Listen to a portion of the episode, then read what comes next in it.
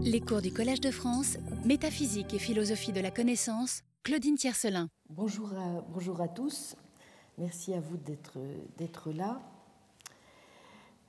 Euh, je, vous rappelle que après le cours, nous aurons le plaisir d'accueillir dans le séminaire le professeur Timothy Williamson euh, de l'Université d'Oxford. Et euh, au demeurant, dans le cadre du cours d'aujourd'hui, j'aurai l'occasion de de parler déjà un petit peu de certaines de, ses thèses, même si le sujet de sa conférence tout à l'heure sera sensiblement différent, vous le verrez, de euh, ce dont je vais parler euh, euh, aujourd'hui. Bon, nous savons tous à quel point il est, difficile de se déprendre de ses habitudes mentales et le prix qu'il faut payer lorsque l'on veut honnêtement s'employer, comme souvent il le faut, à réformer notre entendement. Au cours des séances passées, en mesurant, en compagnie de certains philosophes et non des moindres, anciens ou plus proches de nous, qu'il est tout sauf évident de cerner la nature de la connaissance pratique, euh, j'ai cru bon de suivre Ryle et ses analyses brillantes qui nous ont presque convaincus de, deux choses, n'est-ce pas? Qu'il y a certes une différence entre la connaissance pratique et la connaissance théorique, mais que le plus souvent, au fond, c'est la connaissance pratique qui, contrairement du reste à ce que nous a allégué la légende intellectualiste, a finalement la priorité et engage certaines capacités ou dispositions euh, cognitives. En tout cas, pense Gilbert Ryle, on ne peut en aucun cas considérer que la connaissance pratique, que le savoir-faire, puisse se réduire à, ou même être une espèce de, la connaissance propositionnelle. Or, c'est précisément cette thèse, comme nous avons commencé à le voir la semaine dernière, que s'efforce de soutenir ce que l'on a appelé les représentants d'une forme d'intellectualisme contemporain, terme, je m'empresse de le dire, utilisé surtout parce que euh, les dix partisans entendent justement contrecarrer la légende que Ryle nous raconte lui-même, selon eux, sur la légende intellectualiste. Comme nous l'avons vu, cela passe en particulier euh, par euh, euh, un article que l'on doit en 2001 à Jason Stanley et Timothy Williamson, pour le premier d'entre eux, donc, et, par le livre développé par Jason Stanley sur ce thème que constitue l'ouvrage de 2011 Know-how. Je ne reviens pas sur le détail des critiques adressées par Stanley et Williamson à Ryle.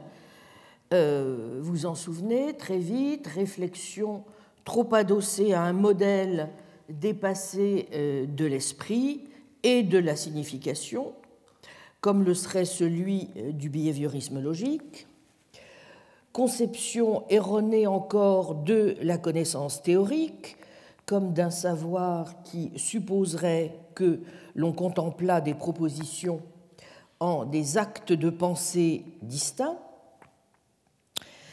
qui confond le fait d'être guidé par des maximes, des préceptes ou des règles, voire des raisons, ce qu'en un sens on peut raisonnablement accorder, avec le fait de devoir les avoir constamment, en quelque sorte, sous l'œil de l'esprit et de les formuler mentalement ou à voix haute. Conception dichotomique erronée encore de la connaissance pratique et de la connaissance théorique, conception inerte aussi de la connaissance théorique, alors que rien au fond n'oblige à un modèle de ce genre, comme en témoigne par exemple la possibilité d'analyser certaines attitudes propositionnelles, pensons à la croyance, eh bien, selon une perspective fonctionnaliste, par exemple en termes de rôle fonctionnel. Bon, sans doute aurais-je encore l'occasion de rappeler certaines de ces critiques, mais aujourd'hui je voudrais surtout que nous consacrions nos efforts à l'examen des arguments positifs que proposent pour contrer Ryle, Stanley et Williamson. Et ici encore, je vais exiger de vous, je le crains, une certaine torsion mentale. D'autant plus forte que euh, nous allons surtout mettre l'accent, comme vous allez le voir, sur des arguments qui en fait prennent toute leur force du fait du contexte linguistique dans lequel ils s'inscrivent.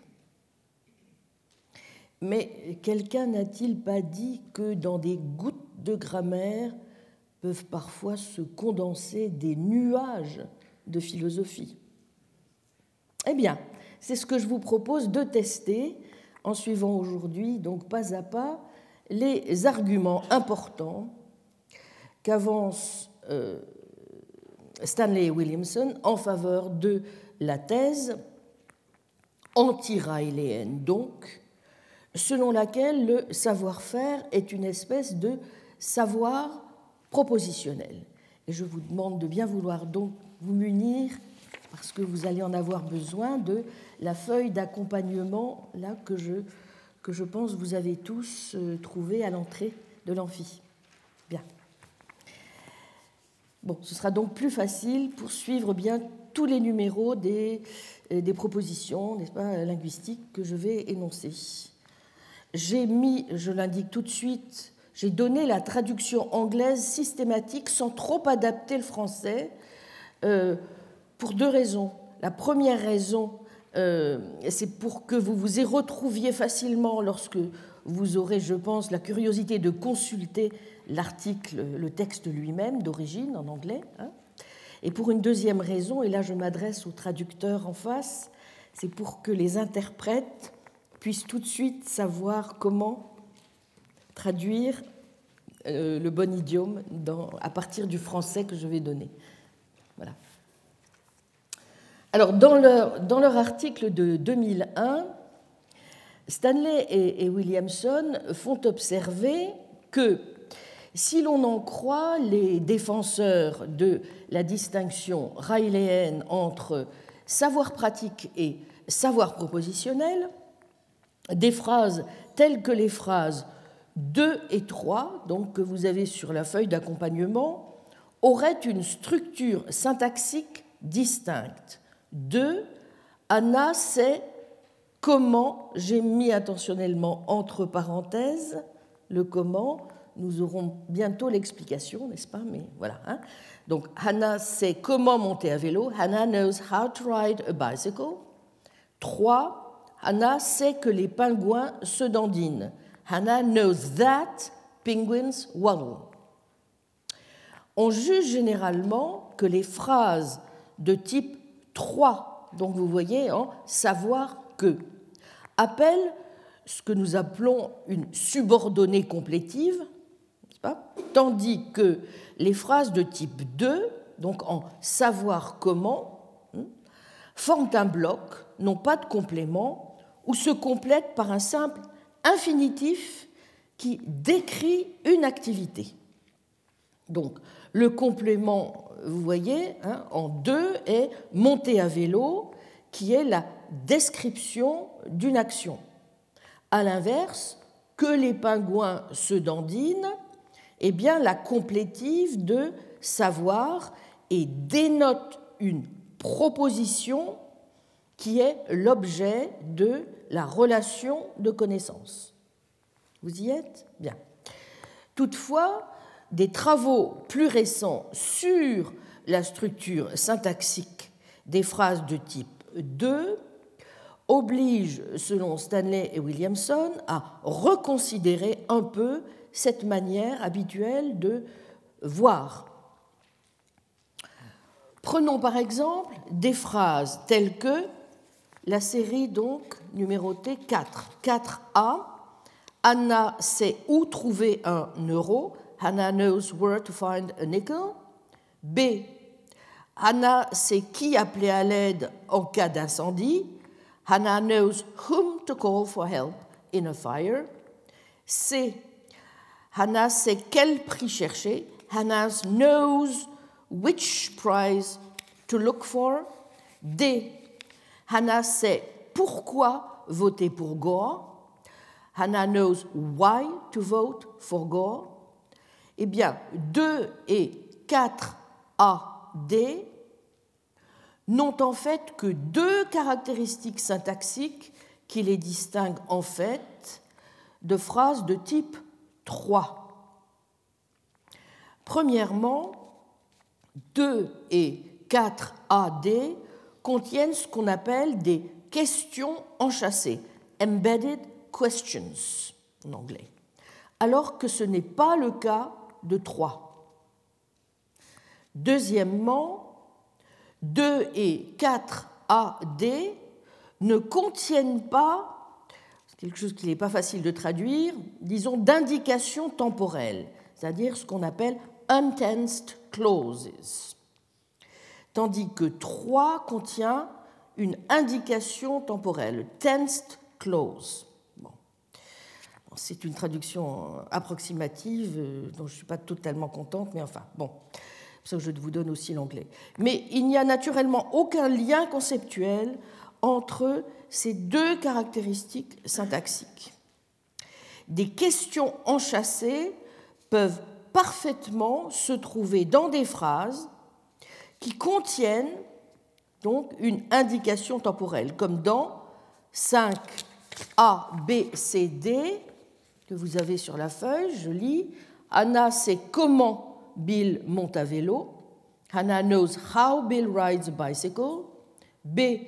Anna sait qui Bill a appelé au secours hier. Hannah knows whom Bill called for help yesterday. C. Hannah sait quel prix chercher Mary. Hannah knows which prize Mary was looking for. D. Hannah sait pourquoi Gore est le meilleur candidat. Hannah knows why Gore is the best candidate. Notons aussi que des questions enchâssées de type comment, sans indication temporelle, peuvent se produire avec toutes sortes de verbes et pas seulement avec le verbe savoir. Par exemple, toute la série 6 A, Hannah a appris à monter, comment monter à vélo. Hannah learned how to ride a bicycle. B, Hannah s'est rappelé comment monter à vélo. Hannah recalled how to ride a bicycle. C, Hannah a demandé comment monter à vélo. Hannah asked how to ride a bicycle. D. Hannah se demande comment monter à vélo. Hannah wonders how to ride a bicycle. C'est E, pardon, jusqu'à G. Hein. Hannah est sûre de la manière de monter à vélo. Hannah is certain about how to ride a bicycle. F. Hannah a indiqué comment monter à vélo. Hannah indicated how to ride a bicycle. Et enfin G, Hannah a vu comment monter à vélo. Hannah saw how to ride a bicycle. Bien, du strict point de vue, donc, vous voyez, de leur structure syntaxique, il n'y a pas de différence pertinente, note euh, Stanley et Williamson, entre des phrases telles que 2 et 6 AG. Ce qui suggère, premièrement, comme il le note, qu'il est incorrect de prendre savoir comment, know-how, n'est-ce pas, comme une sorte de bloc constituant dans des phrases de type 2. Puisque les exemples philosophiques standards d'attribution de savoir comme comment, hein, de savoir-faire, peuvent se trouver dans des phrases sans indication temporelle comme en 2 ou en 4 AD, plutôt que dans des phrases avec indication temporelle comme dans 5, ce sur quoi il importe surtout de se pencher, eh bien, c'est sur la structure des premières qui, une fois abstraction de donc d'un certain nombre de détails, devient la suivante, énoncée en 7. 7a, Hana sait donc comment pro monter à vélo T. Je vais expliquer. Hein. Hana knows how pro to ride a bicycle T. B. Hana sait où pro trouver un euro T. Hana knows where pro to find a nickel T. C. Hana sait qui pro appeler T à l'aide en cas d'incendie. Hannah knows whom pro to call T for help in a fire. D. Hannah sait quel prix pro chercher T. Hannah knows which prize pro to look for T. E. Hannah sait pourquoi pro voter pour Gore T. Hannah knows why pro to vote for Gore T. Bon, pro ici correspond au pronom phonologiquement neutre ou vide qui apparaît si on suit la théorie syntaxique standard en position de sujet dans des phrases sans indication temporelle. Les occurrences, en revanche, de T que vous avez dans les diverses phrases, hein, dans 7A, E, correspondent aux traces du déplacement des expressions comment, où, qui, quelle personne, pourquoi, respectivement. Ces traces apparaissent à l'endroit où les expressions ont été déplacées. Les structures donc constituantes des phrases comportant des questions enchâssées, dans des phrases avec indication temporelle telles que 5AD, ne diffèrent qu'en ceci seulement qu'elles contiennent des expressions de nom, alors que le pronom phonologiquement neutre ou vide pro apparaît dans leurs homologues ne comportant pas d'indication temporelle. Mais une question enchâssée dans une phrase avec indication temporelle telle que 5A, Hannah sait comment Bill monte à vélo, Hannah knows how Bill rides a bicycle, semble à l'évidence, n'est-ce pas, attribuer ce que nous dirions de la connaissance théorique ou propositionnel à Anna. Hmm? Bon. Comme nous l'avons vu, du strict point de vue syntaxique, donc, il ne semble pas y avoir de différence entre 2 et 5A qui puisse nous conduire à penser que 2 attribuerait une connaissance non propositionnel, alors que 5A attribuerait une connaissance propositionnelle. En tout cas, la prétendue différence, n'est-ce pas, hein, qui sert évidemment de, point de départ à l'argument en particulier railéen, hein, ne semble avoir aucune base dans la structure. Ce qui ne veut pas dire, s'empresse d'ajouter Stanley et Williamson, qu'il n'y a pas éventuellement des questions intéressantes, et nous allons y revenir tout à l'heure, dans les phrases à indication temporelle et dans celles qui n'en ont pas, relativement précisément aux occurrences du pronom pro.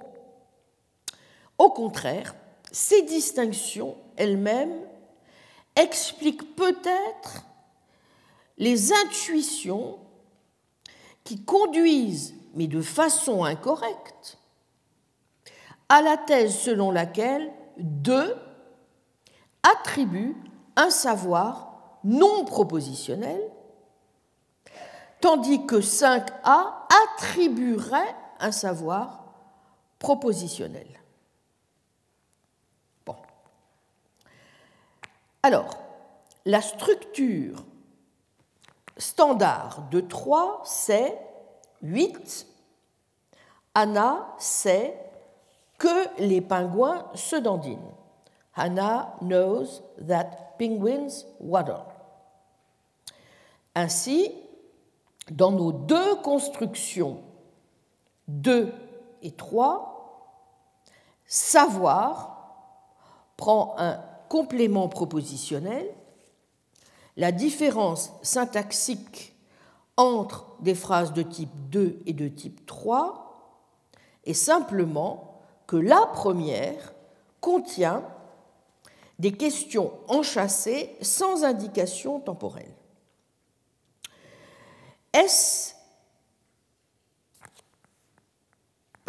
Stanley et Williamson proposent alors de passer de donc la syntaxe standard, cette fois à la sémantique des questions enchâssées, et ils s'appuient en particulier pour ce faire sur des travaux réalisés dans les années 1977-1980 par les linguistes Kartunen Jeroen Grönendik et Martin Stockhoff, tout en admettant que ces travaux des sémanticiens peuvent parfaitement trouver une traduction dans la plupart des cadres contemporains de la sémantique, et donc sans modifier en substance leur thèse selon laquelle les attributions de savoir-faire donc de know-how, sont des attributions de savoir propositionnel, de know that. Bon, si nous suivons euh, ces théories sémantiques, que nous disent-elles de ce que dénote une question enchâssée? Une question enchâssée dénote l'ensemble de ses réponses vraies soit l'exemple suivant qui contient donc une question enchâssée. 9. Anna sait qui? Bill aime. Hannah knows whom Bill likes. La question enchâssée, qui Bill aime, pourquoi enchâssée? Parce qu'elle correspond au fond à une réponse à une question qui pourrait être qui donc aime Bill, n'est-ce pas? Hein, C'est ça que ça veut dire. Euh, la question enchâssée qui Bill aime dénote l'ensemble des propositions vraies exprimées par la phrase de la forme Bill aime X. Donc, 9 est vrai si et seulement si, pour toute proposition P de cet ensemble, Anna sait que P. Page 420, dans, euh, ceux qui veulent suivre ensuite donc, dans le texte de Stanley Williamson, page 420. Question. Faut-il que, pour que 9 soit vrai, qu'Anna connaisse toutes les propositions de l'ensemble dénoté par la question enchâssée? Eh bien, dans certains contextes, on peut parfaitement prononcer neuf alors que tout le monde est parfaitement conscient du fait que Anna ne se trouve dans la relation de savoir propositionnel qu'avec quelques propositions de l'ensemble des propositions vraies exprimées par la phrase Bill aime X. Néanmoins, on présuppose bien que pour que 9 soit vrai, eh bien, Anna doit connaître toutes les propositions de la dénotation de la question enchâssée. Et c'est là une prédiction dont on peut voir qu'elle est correcte, une fois l'analyse ajustée de telle manière que nous tenions compte des effets de contexte extralinguistique sur des constructions comportant justement des questions enchâssées. Pour qu'un usage particulier de neuf puisse être dit vrai, Anna doit connaître toutes les propositions dans la dénotation de la question enchâssée relative à ce contexte d'usage Par exemple, un usage particulier de neuf peut vouloir dire que Anna sait qui Bill aime dans la classe de maths.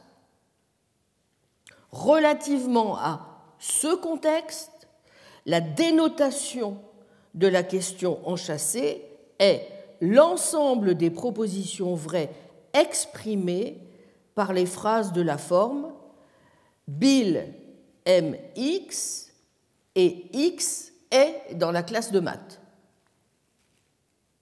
Nous allons voir que par la suite, les propositions dénotées par les questions enchâssées dépendent ainsi du contexte extra-linguistique et que dans bien des contextes, l'ensemble peut contenir très peu de membres. Bon, après avoir abordé l'analyse des questions enchâssées du point de vue donc de ce que les linguistes appellent les arguments plutôt que les circonstants. Ainsi, dans neuf, le mot qui apparaît en position de sujet, n'est-ce pas, comme le complément du verbe transitif M. Stanley et Williamson vont passer à l'analyse du point de vue cette fois des circonstants, c'est-à-dire de mots comme pourquoi ou comment, qui ne peuvent donc, n'est-ce pas, se trouver en position d'argument.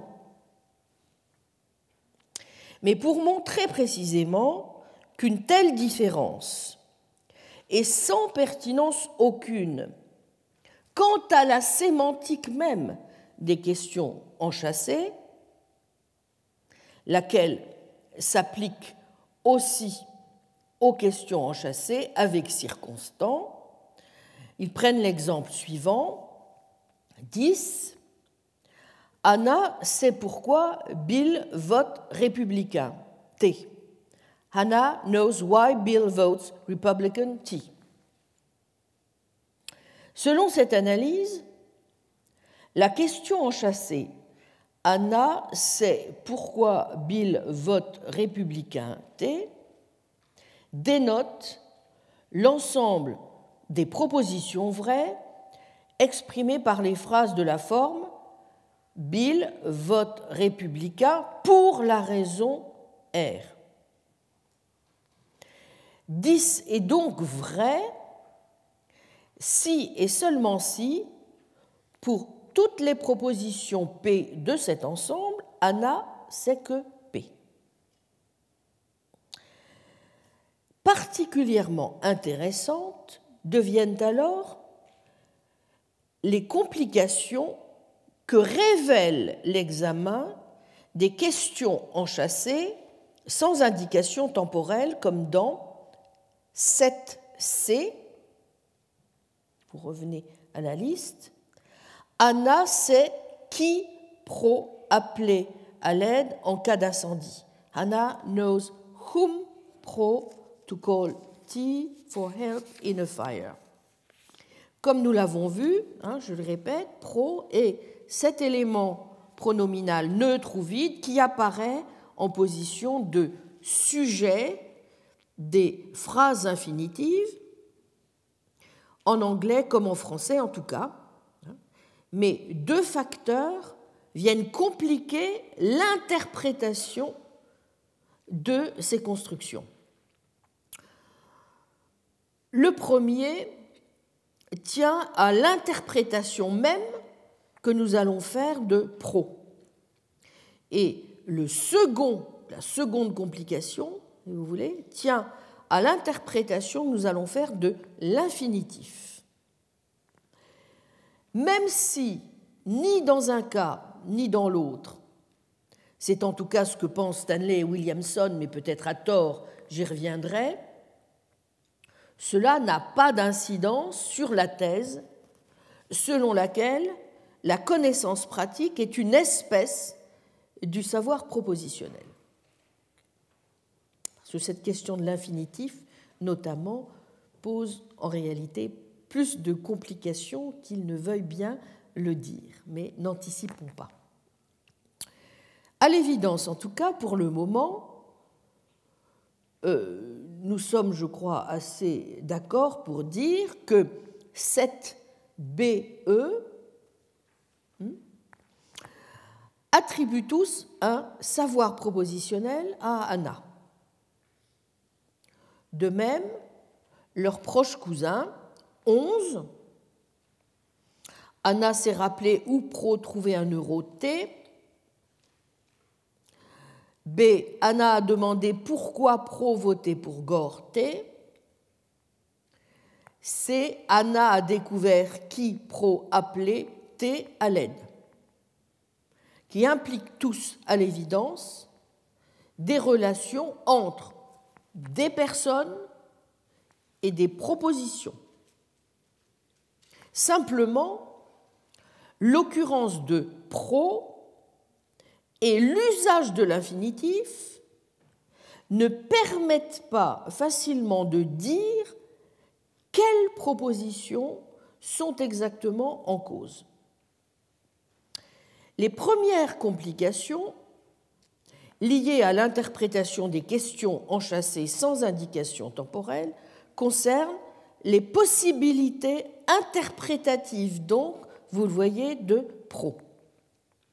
Eh bien, lorsque pro se trouve dans une phrase sans indication temporelle qui n'est pas une question enchâssée, comme dans la phrase en 12, il reçoit obligatoirement son interprétation du sujet de la principale.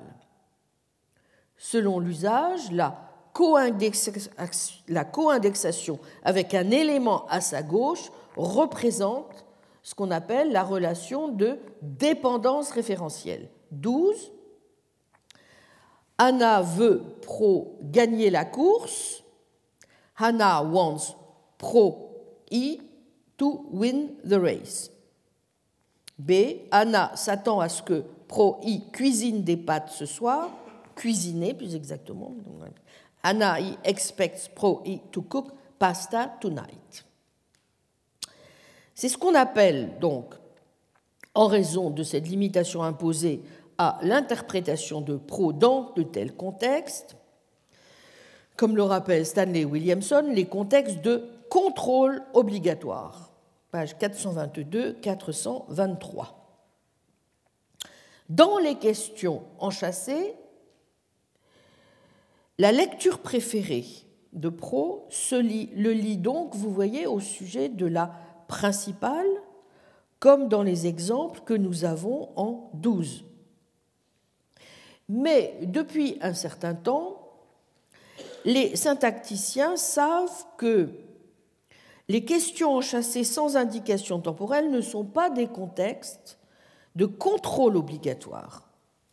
Dans les contextes de contrôle obligatoire, pro ne peut pas s'interpréter sur le soi-disant mode arbitraire pro, où i est grosso modo équivalent à on, n'est-ce pas, l'indice i.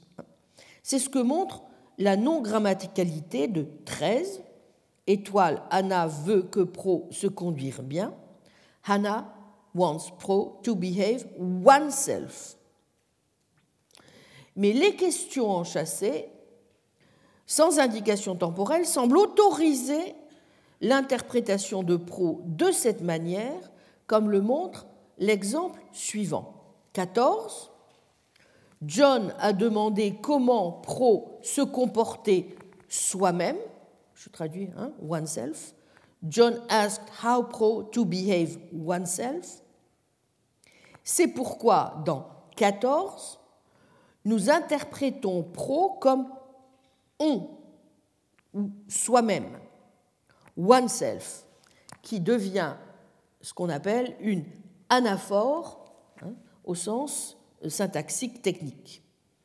Les anaphores exigent que leur antécédent se trouve dans la même phrase minimale, l'occurrence de soi-même, oneself, ne peut être autorisée que si on interprète donc pro que comme one, on.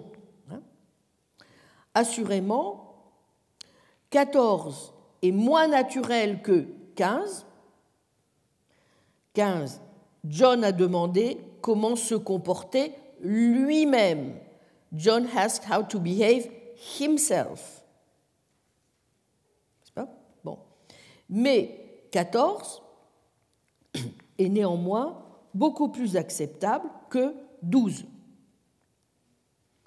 Autre exemple, euh, disent euh, Stanley et Williamson, à peu près du même degré de ce qu'on pourrait appeler d'acceptabilité, si vous voulez, même si c'est en effet la grammaticalité des phrases est euh, déjà plus complexe. 16, la série que vous avez en 16, John sait comment pro se fusiller.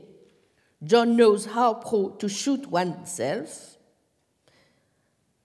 Mais vous voyez qu'en français, nous n'avons pas la possibilité, sauf à rajouter quelque chose, de faire la distinction du ce. Hmm. B. John sait pourquoi pro se fusiller. John knows why pro to shoot oneself. C. John sait comment pro se tuer sans douleur. John knows how pro to kill oneself painlessly. D. Bill s'est demandé comment Pro se raser sans eau chaude. Bill wondered how Pro to shave oneself without hot water. Bon, dans tous ces cas, il nous faut interpréter pro comme on, one. La conclusion que l'on tire en linguistique de ce genre de données est que les occurrences de pro, vous voyez, dans des questions enchâssées sans indication de temps peuvent être interprétées soit comme des expressions anaphoriques du sujet dans la principale, donc, soit, et bien que ce soit moins naturel, comme one, on. Voilà pour la première série de complications entourant pro. Deuxième série de complications, à présent, cette fois entourant l'infinitif. La difficulté qu'il y a à interpréter euh, les, infinitifs dans de quelles constructions, dans des constructions telles que des questions enchâssées sans indication de temps, et qu'elles n'ont pas une temporalité obvie précisément. En vérité, selon un usage très standard des infinitifs, elles ont des interprétations qui comportent une sorte de force modale déontique. Ainsi, dans 17, A. Anna est la personne à appeler en cas de danger. Hannah is the person to call in case of danger. B. Le tire-bouchon à employer est un Phillips. The screwdriver to use is a Phillips. C. Une personne à appeler quand on a besoin d'aide pour déménager et quelqu'un qui ne souffre pas du dos. A person to call when in need of assistance with moving is someone with no back trouble. Par exemple, 17a exprime quelque chose de semblable à ce qui est exprimé par la phrase Anna est la personne qu'il faut appeler en cas de danger. Mais vous voyez que l'infinitif là a aussi d'autres lectures qui lui donnent une autre sorte de force modale. Prenez par exemple la phrase 18. John a demandé où se fait l'embarquement dans l'avion? John asked where to board the plane? L'infinitif dans 18 a une construction naturelle qui ne se fait pas en termes de modalité déontique. Autrement dit, John n'a pas demandé où il devait embarquer dans l'avion. Il a plutôt demandé où il pourrait embarquer dans l'avion. Bref, John voulait en guise de réponse une proposition dont le contenu informationnel serait quelque chose qui s'exprimerait sous la forme W est un endroit où, pour John, on peut embarquer dans l'avion. Comme vous le voyez, l'infinitif semble donc avoir deux lectures possibles. Selon la première lecture, l'infinitif exprime une modalité déontique, auquel cas un usage de faire F va exprimer quelque chose comme doit faire F, et selon la seconde lecture, l'infinitif va exprimer plutôt, vous voyez, une certaine sorte de possibilité et devra donc se lire comme peut faire F. Vous y êtes? Bon. Donc, si on résume jusqu'à présent, vous voyez qu'il y a, premièrement, deux interprétations possibles de pro, Selon la première, pro reçoit son interprétation de l'objet de la principale. Selon la seconde, pro veut dire quelque chose comme on, wa. Et dans une construction de ce genre, en deuxième lieu, un infinitif, cette fois, donc, a aussi deux interprétations pertinentes possibles. Selon l'une, l'infinitif peut avoir une force modale déontique, selon l'autre, il peut avoir la force d'une possibilité. Vous voyez donc que pour des phrases contenant des questions enchâssées sans indication temporelle, quatre interprétations sont possibles. Bien, considérons à présent la phrase 19. Hannah sait comment pro monter à vélo. Gardez-la bien en tête parce que nous allons la reprendre euh, de multiples fois. Hannah knows how pro to ride a bicycle. Bon. Si ce que Stanley et Williamson ont dit jusqu'à présent est correct, alors vous voyez que on doit s'attendre à ce qu'une phrase de ce genre comporte quatre interprétations possibles. Hmm? Bon.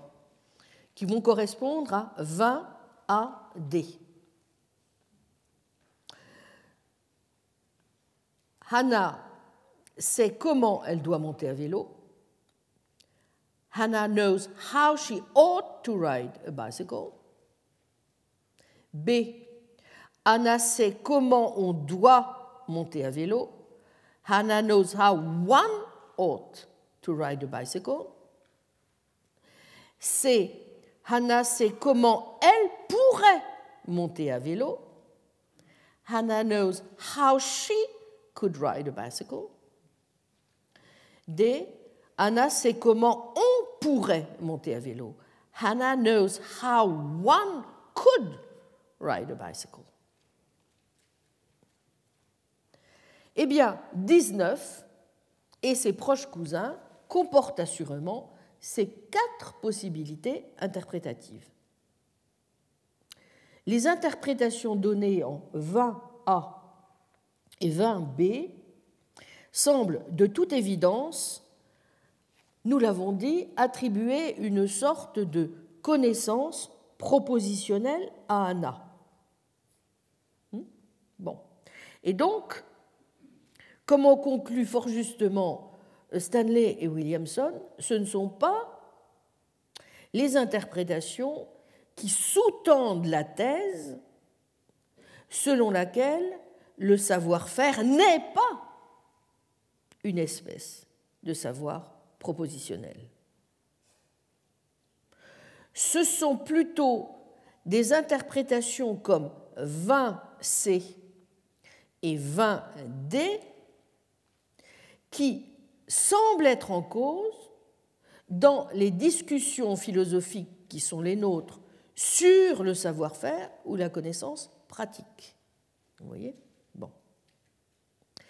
Donc, ce qu'il faut à partir de là voir, et en gardant évidemment dans notre besace les, outils que nous offre la sémantique que nous avons déjà utilisée, comment est-ce que, à quoi qu'est-ce qu'on peut prédire, si vous voulez, si euh, nous interprétons 19 de l'une ou l'autre de ces deux dernières manières.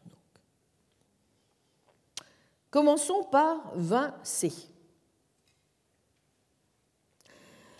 La lecture paradigmatique de 19, donc, qui servira ensuite de base pour le reste de la discussion, est que Pro reçoit son interprétation de Anna et l'infinitif, vous y êtes, a une sorte de force modale non normative. Bien. Interprété ainsi, la sémantique de Cartoonen prédit que 19 est vrai si et seulement si, pour toutes les propositions P exprimées par les phrases de la forme W est une manière pour Anna de monter à vélo, Anna sait que P.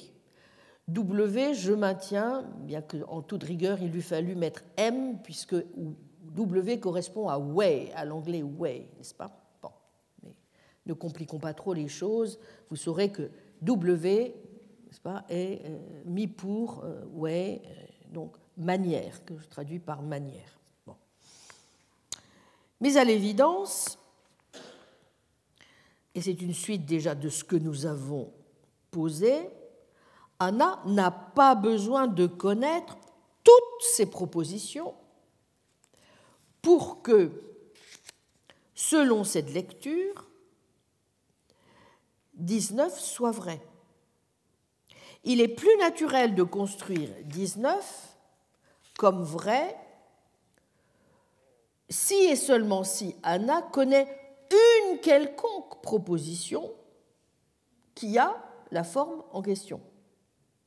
En d'autres termes, pour une quelconque manière W,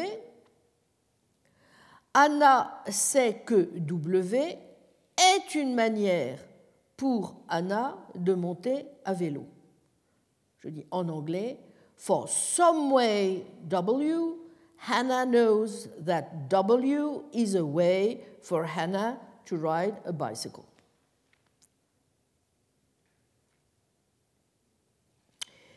Mais ce n'est pas là une différence sémantique entre des constructions comme 19 et d'autres constructions comportant d'autres sortes de questions enchâssées.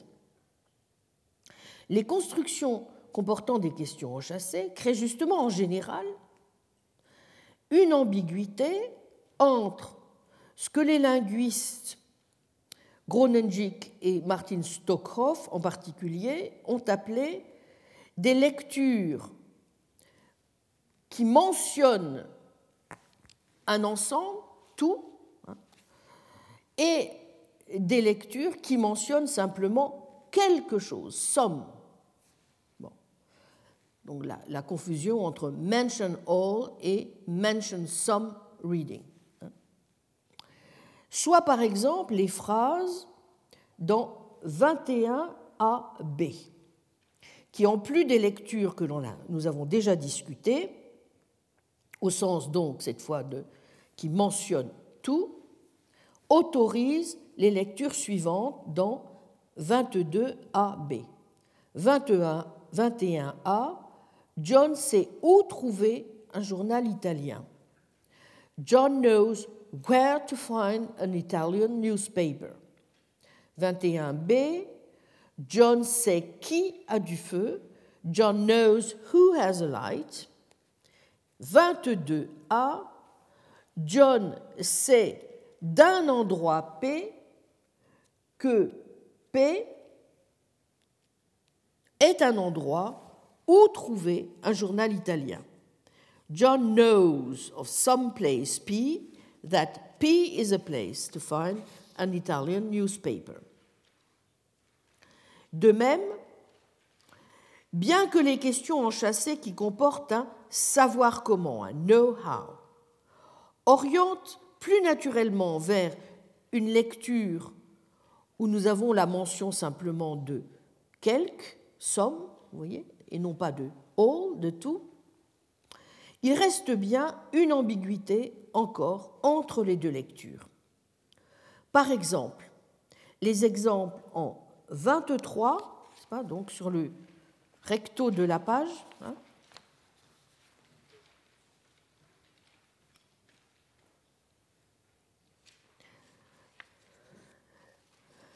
Il semble que les exemples nous donnent une lecture avec mention, pas, de tout, lorsqu'on dit que le sujet de la phrase connaît quelque chose sur toutes les manières contextuellement euh, pertinentes.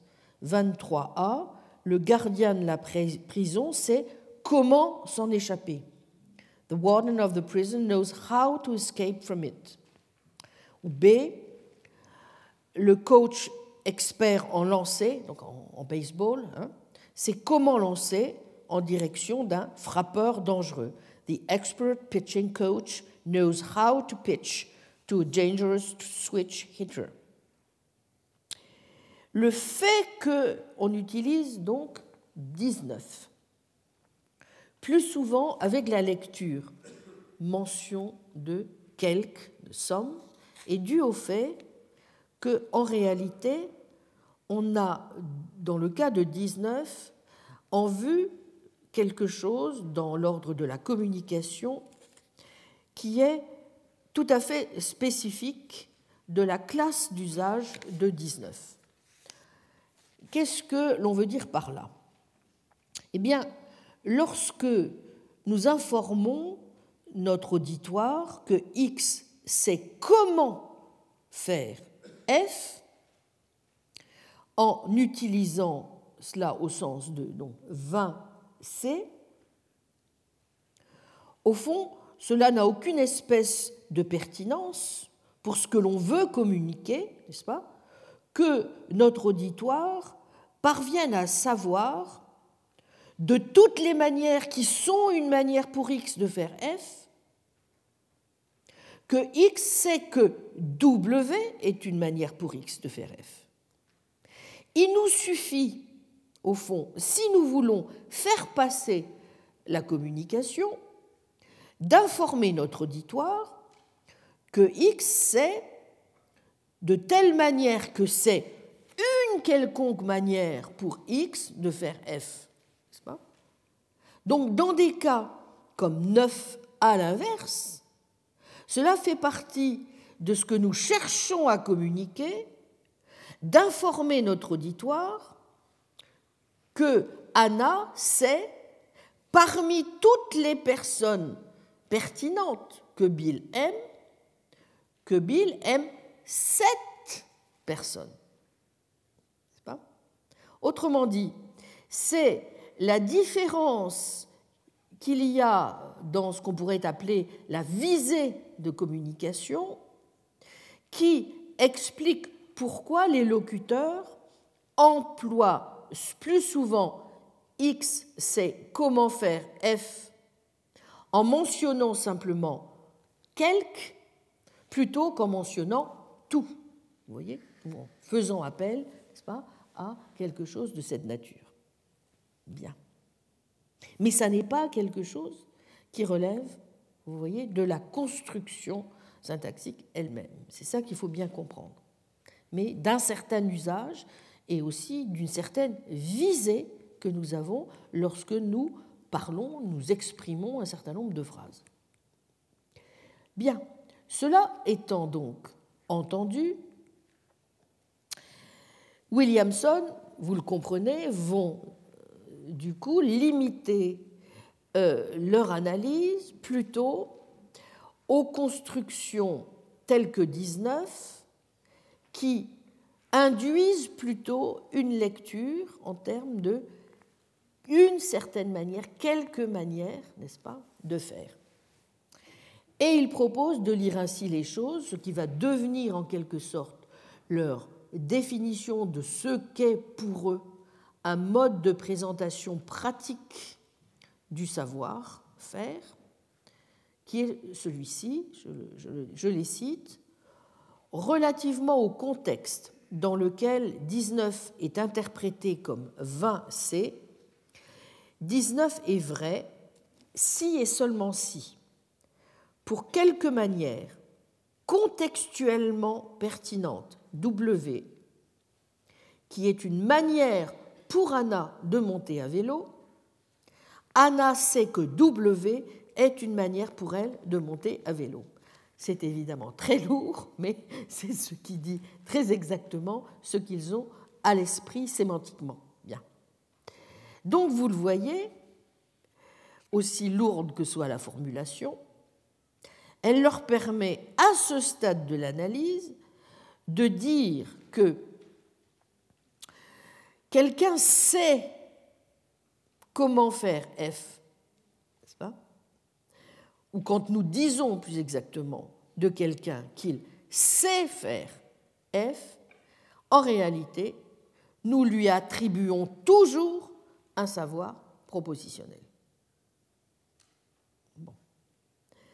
Mais cela étant admis, ils doivent alors compléter leur analyse et expliciter le type justement de conception qui est la leur en termes précisément des attitudes propositionnelles.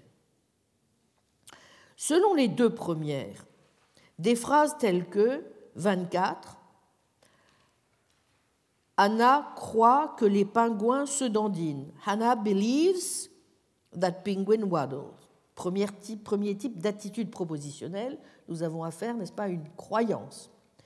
B, deuxième type d'attitude propositionnelle, cette fois de connaissance. Hannah sait qu'elle peut marcher. Hannah knows that she can walk. Ces phrases relient assez clairement, nous l'avons vu déjà des personnes et des propositions. En revanche, les deux théories peuvent différer sur la nature des propositions. Pour la première, ce qu'on appelle, je n'ai pas le temps malheureusement d'entrer dans les détails, je suis obligé de présupposer un minimum de choses classiques en philosophie du langage, contemporaine, en tout cas dans le cas de ce qu'on appelle la conception russellienne contemporaine des propositions, les propositions sont des suites ordonnées d'objets et de propriétés. Selon la seconde, ce qu'on appelle cette fois la conception frégéenne des propositions, Gottlob Frege, les propositions contiennent justement ce que l'on appelle des modes de présentation des propriétés et des objets, plutôt que, à la différence de Russell, n'est-ce pas, les propriétés et les objets eux-mêmes. Mais il y a aussi une troisième grande catégorie pas, de conception de la manière dont vous pouvez comprendre ce qu'est une attribution d'attitude propositionnelle, c'est celle qui revient à considérer que des verbes tels que croire ou savoir, n'est-ce pas, donc comme ceux que je viens d'indiquer dans les exemples, expriment des relations à trois places entre des personnes, des propositions, donc appelons-les russelliennes, et des manières de penser, les dites propositions russelliennes. Bon, je suis une fois encore obligé de tenir ce B à bas, n'est-ce pas, euh, de la philosophie du langage pour acquis, mais euh, ce qu'il importe de toute façon de comprendre pour euh, la bonne marche de l'analyse, c'est que Williamson et Stanley considèrent que leur position, à dire vrai, peut être formulée dans l'une ou l'autre, dans l'un ou l'autre de ces trois cadres, n'est-ce pas? Hein? Donc soit le cadre russellien classique, soit le cadre frégéen, soit le cadre hybride que euh, je viens d'indiquer. Même si, pour des raisons de clarté, il préfère considérer les propositions en les prenant au sens russellien. Et donc, dans le contexte présent, il considère que les propositions, donc entendues au sens russellien, comportent des manières de s'engager dans des actions. Plus précisément, ils entendent les manières en question, les ways, n'est-ce pas, comme des propriétés d'événements singuliers, ce qu'on appelle encore des token événements. Les manières, donc les ways, s'entendent donc, vous voyez, comme les éléments d'un domaine d'expression quantifié, tel que de quelque manière que, comme dans l'exemple suivant 25, de quelque manière que Douglas passe la balle, elle va tout droit au filet. However Douglas passes the ball, it results in a basket. En conséquence, ils avancent alors la thèse suivante avec une indication que je vous demanderai de garder à l'esprit car elle n'est pas, euh, pas sans importance. Nous croyons, disent-ils, que toute analyse satisfaisante du langage naturel doit postuler des entités telles que des manières, ways. Mais nous ne dirons pas grand-chose de plus substantiel dans cet article concernant la métaphysique des manières. Ah, bon, nuage de philosophie ou de métaphysique dans des gouttes de grammaire, mais pour le moment plutôt une petite goutte simplement de philosophie qu'un nuage donc. Bon, à méditer, nous aurons l'occasion d'y revenir. Ainsi ajoute-t-il, je cite, Selon la manière de comprendre 19, sa vérité exige que Anna soit dans une relation de connaissance à une proposition russellienne contenant une manière de monter à vélo, ainsi que d'autres propriétés et objets. Mais évidemment, l'analyse est encore incomplète, puisque si une manière est vraiment, comme il l'indique, une propriété, bref, l'élément d'une proposition russellienne en bonne et due forme, alors il doit être possible de l'envisager sous différents modes de présentation Bon. Alors, selon certaines analyses, justement, des modes de présentation, le mode de présentation sous lequel une personne entretient une proposition russellienne n'a aucune espèce de pertinence s'agissant de la vérité de l'attribution correspondante d'attitude propositionnelle. C'est ainsi que, en particulier, John Perry, qui est un philosophe du langage contemporain très important, ou encore Mark Crimmins, considèrent que le contexte fournit un mode de présentation particulier sous lequel on entretient une proposition relativement donc aux conditions de vérité d'une attribution d'attitude propositionnelle. Et euh, j'aurai l'occasion d'y revenir dans, dans, deux ou trois séances, euh, il est certain que la propre position de Stanley concernant justement les caractérisations euh, pragmatiques de la connaissance pratique liées aux intérêts, n'est-ce pas, n'est pas non plus sans importance dans la manière dont il va accorder dans cet article de 2001 une importance particulière euh, au mode de présentation contextuel, n'est-ce pas, de la proposition et de l'attribution de l'attitude propositionnelle. En tout cas, il est vrai que dans la suite de leur, leur analyse, tous deux vont certes admettre que les modes de présentation sont bien associés donc à certaines constructions linguistiques, mais ils vont rester neutres sur la question de savoir si ces modes de présentation ont une portée sémantique et s'employer plutôt à montrer que, en fait, on peut entretenir une seule et même manière selon des modes distincts de présentation. Ils prennent l'exemple suivant. Supposons que John soit en train de se regarder dans une glace qu'il croit à tort être une fenêtre. Voyant un homme dont le pantalon est en feu, John forme la croyance donc démonstrative que cet homme est en feu. Intuitivement, toutefois, John ne croit pas que son propre pantalon soit en feu. C'est-à-dire que relativement au contexte, vous voyez, que l'on envisage, nous allons dire que 26 est vrai et que 27 est faux. Je lis 26 et 27. 26.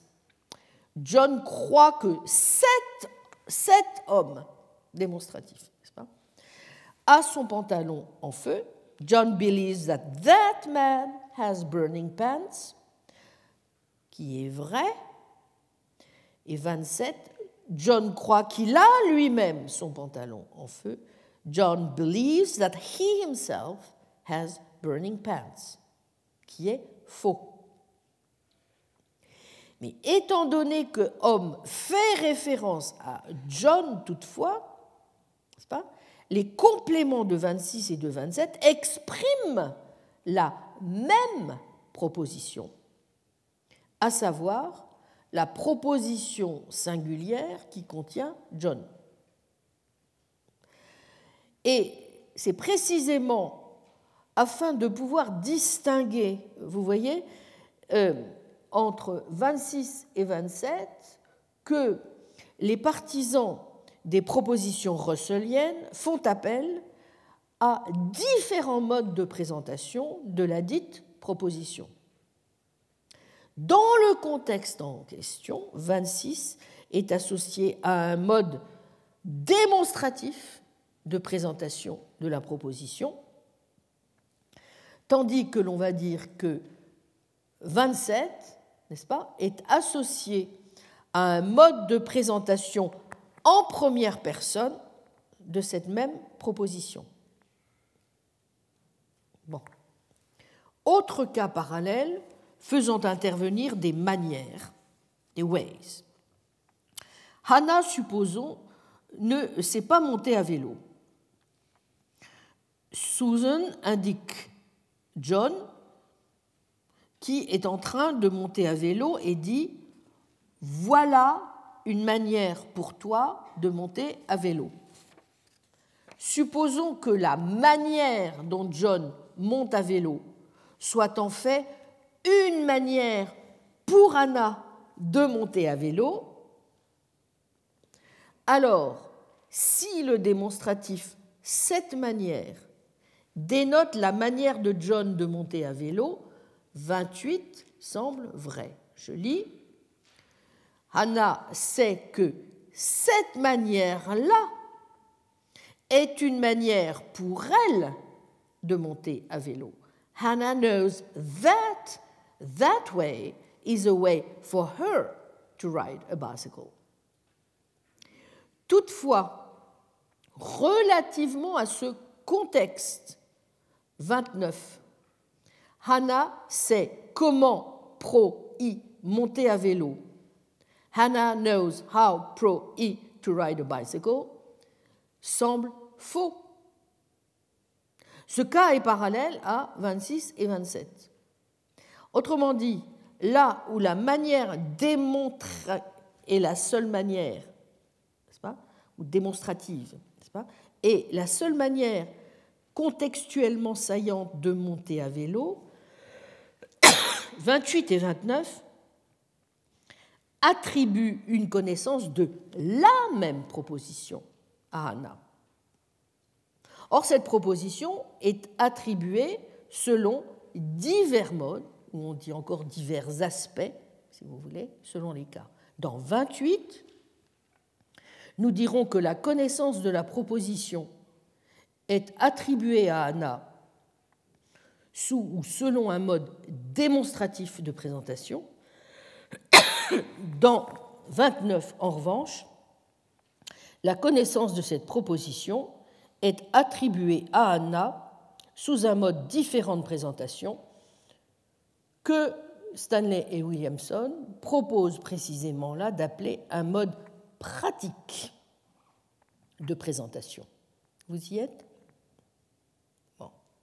Autrement dit, il y a bien un lien conventionnel entre des pronoms tels que lui, lui-même, et les modes de présentation en première personne.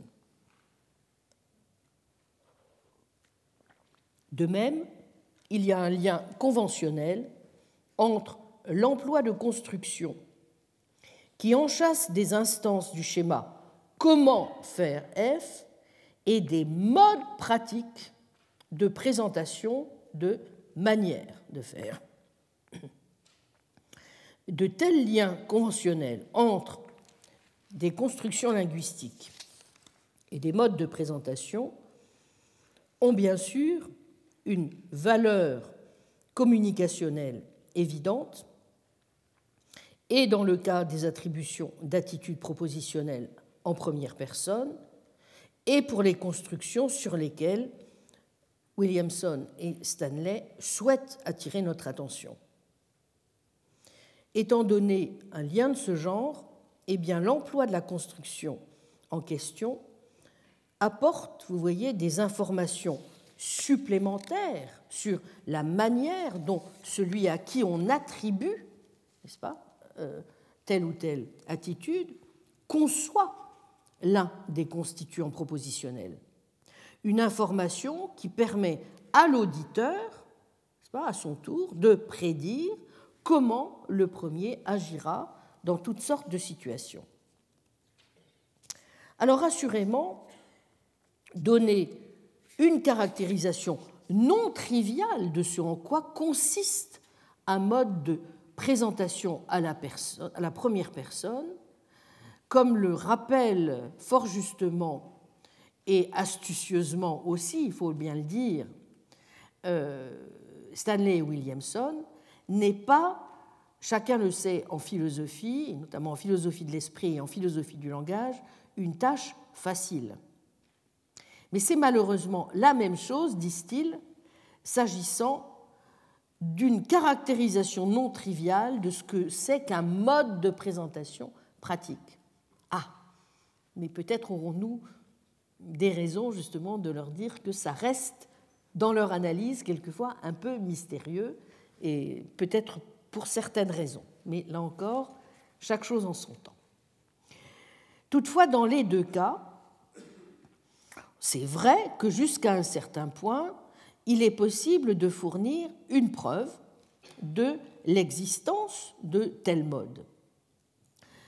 Par exemple, si comme cela est présupposé de façon assez générale en philosophie du langage, il y a un argument valide de 26 et 27 à l'existence de certains aspects, modes en première personne de proposition, on est prêt à dire ça, dans le cas du pantalon en feu de John, n'est-ce pas?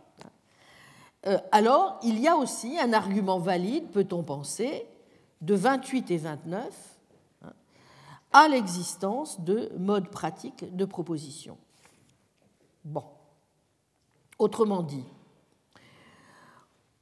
on peut admettre que penser à une personne comme à un soi, hein, au sens de oneself, hein, implique d'être disposé à se comporter de certaines manières ou euh, de former certaines croyances, étant donné ce que sont les données euh, que l'on a sur cette personne.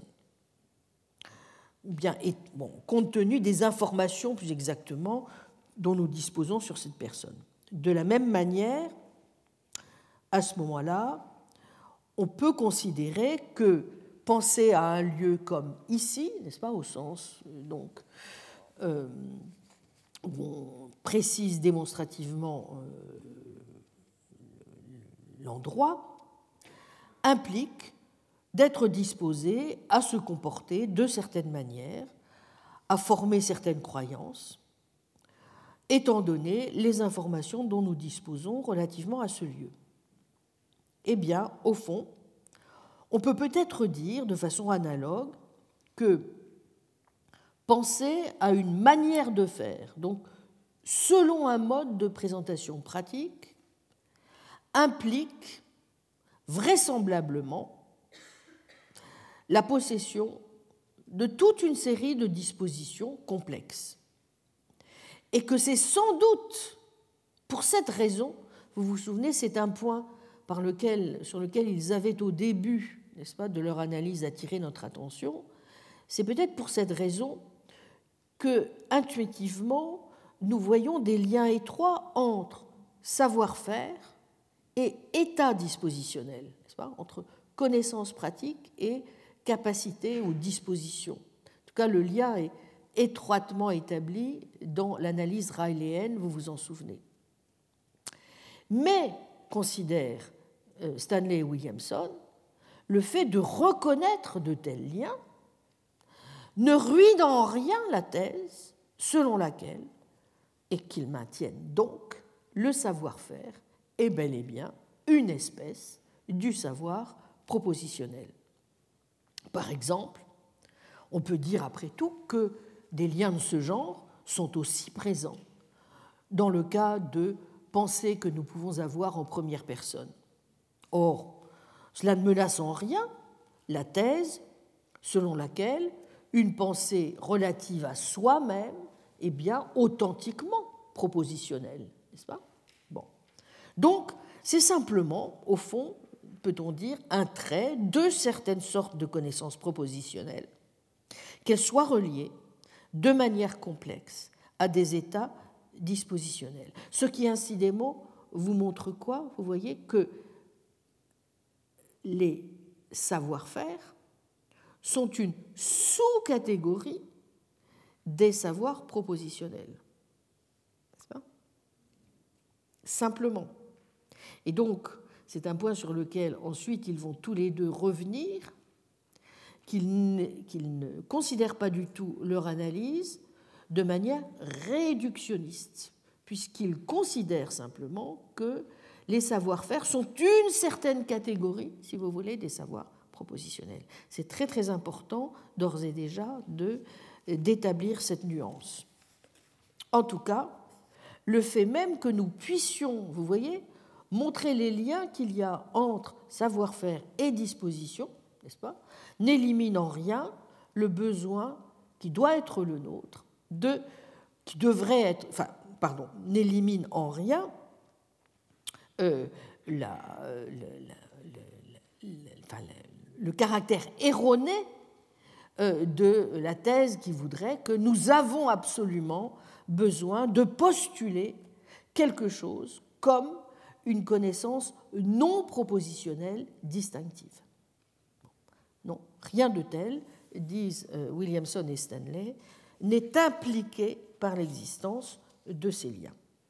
Voilà donc en résumé, l'analyse complète qu'il propose et euh, à partir de laquelle ils envisagent donc de dire si euh, nous admettons le principe que on peut envisager quelque chose comme des modes de présentation pratiques, et donc qu'il y ait une forme de pertinence sémantique dans de tels modes de présentation, alors nous pourrons dire que 29 est vrai relativement à un contexte C. Si et seulement si il y a une manière contextuellement pertinente W telle que Anna se trouve dans la relation de savoir propositionnel, donc, pas, à la proposition russelienne que W est la manière pour Anna de monter à vélo, et que Anna entretient cette proposition sous un mode pratique de présentation. Bon, donc c'est comme ça que s'impose, n'est-ce pas, l'analyse sémantique correcte. En revanche, si nous devons dire que les modes de présentation ne sont pas sémantiquement pertinents, alors la vérité de 29 n'exige pas que Anna entretienne la proposition en question selon un mode de présentation pratique, et ce, même si un usage de 29 peut transmettre de façon pragmatique que tel est le cas. Bien, nos deux philosophes signalent au passage que même s'ils ont ce faisant, suivi simplement l'analyse sémantique donnée euh, par des linguistes classiques comme Cartoonen pour 19, ils ont aussi tout de même un petit peu modifié cette analyse en plusieurs directions.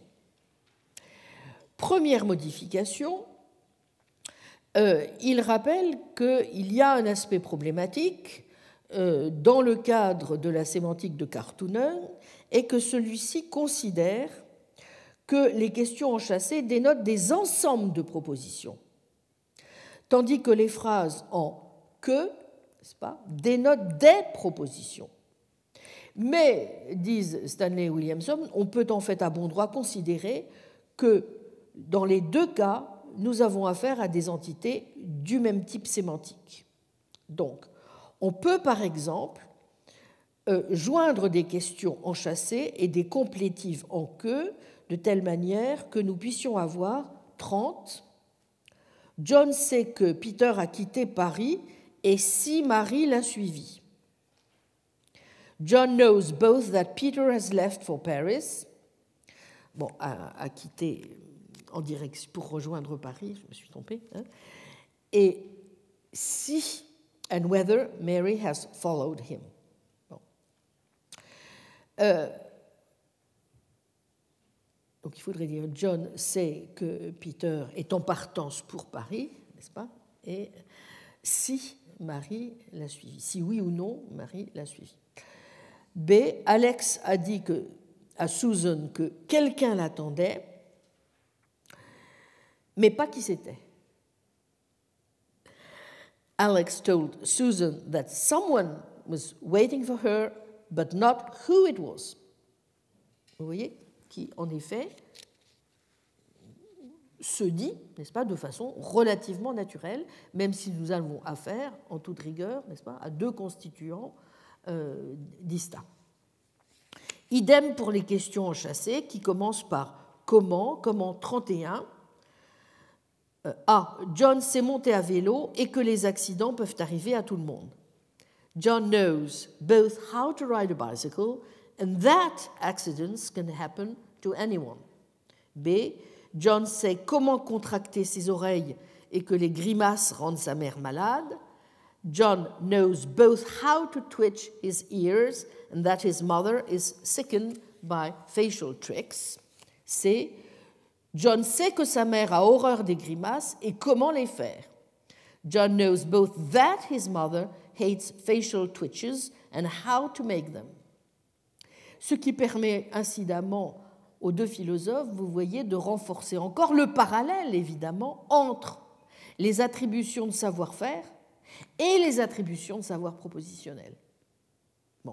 En tout cas, si ces analyses standards, vous voyez, de la syntaxe et de la sémantique des questions enchâssées, telles que nous venons de l'exposer à leur suite, est correcte, alors, eh bien, nous devons conclure que les attributions de savoir-faire attribuent purement et simplement à leur sujet du savoir propositionnel.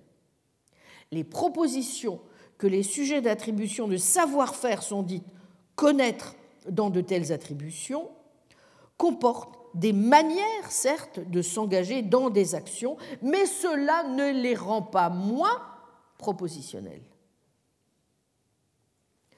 Notre conception du savoir-faire, écrivent Stanley et Williamson, est très directe. Elle est simplement que l'analyse linguistique standard de la syntaxe et de la sémantique des questions enchâssées est correcte. En outre, il ne faut pas la modifier pour essayer de sauver une sous-classe d'entre elles, supposément significative d'un point de vue philosophique. Des phrases telles que de ont des compléments propositionnels.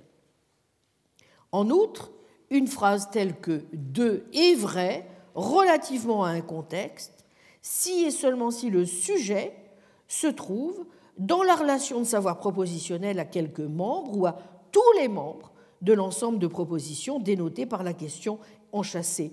Comment dans ce contexte Bref, ils considèrent que leur conception des attributions de connaissances pratiques ou de savoir-faire est la position par défaut. Et que, d'un point de vue linguistique, en fait, il y a très peu de choses propres, de façon distinctive, donc, aux attributions de savoir-faire ou de connaissances pratiques. Et par là même, il devient difficile de les isoler, n'est-ce pas, pour leur consacrer un traitement spécifique du reste euh, d'une famille de construction voisine. Et, euh, ajoute-t-il, quand bien même nous voudrions, bien sûr, comparer les analyses que nous venons de mener en termes de, de savoir-faire du point de vue syntaxique et sémantique des attributions euh, propositionnelles, comme nous venons de faire, à des linguistes qui nous proposeraient en fait des analyses n'est-ce pas, euh, en termes d'attribution de savoir-faire qui ne se ferait pas sur le mode propositionnel, eh bien, à charge, à charge pour eux de le montrer, mais observe euh, de façon assez justifiée, il faut le bien dire, Williamson et Stanley, jusqu'à présent, de telles analyses, on n'en a guère vu la couleur. Et peut-être aussi, n'est-ce pas, sans raison. Bon, cela dit, euh, ce n'est peut-être pas sans raison non plus que les analyses donc qu'ils proposent et que je vous ai présentées aujourd'hui ont subi à leur tour un certain nombre d'objections et d'attaques, et c'est bien sûr à elles que nous nous consacrerons la semaine prochaine. Je vous remercie. Retrouvez tous les enseignements du Collège de France sur www.colège-2-france.fr.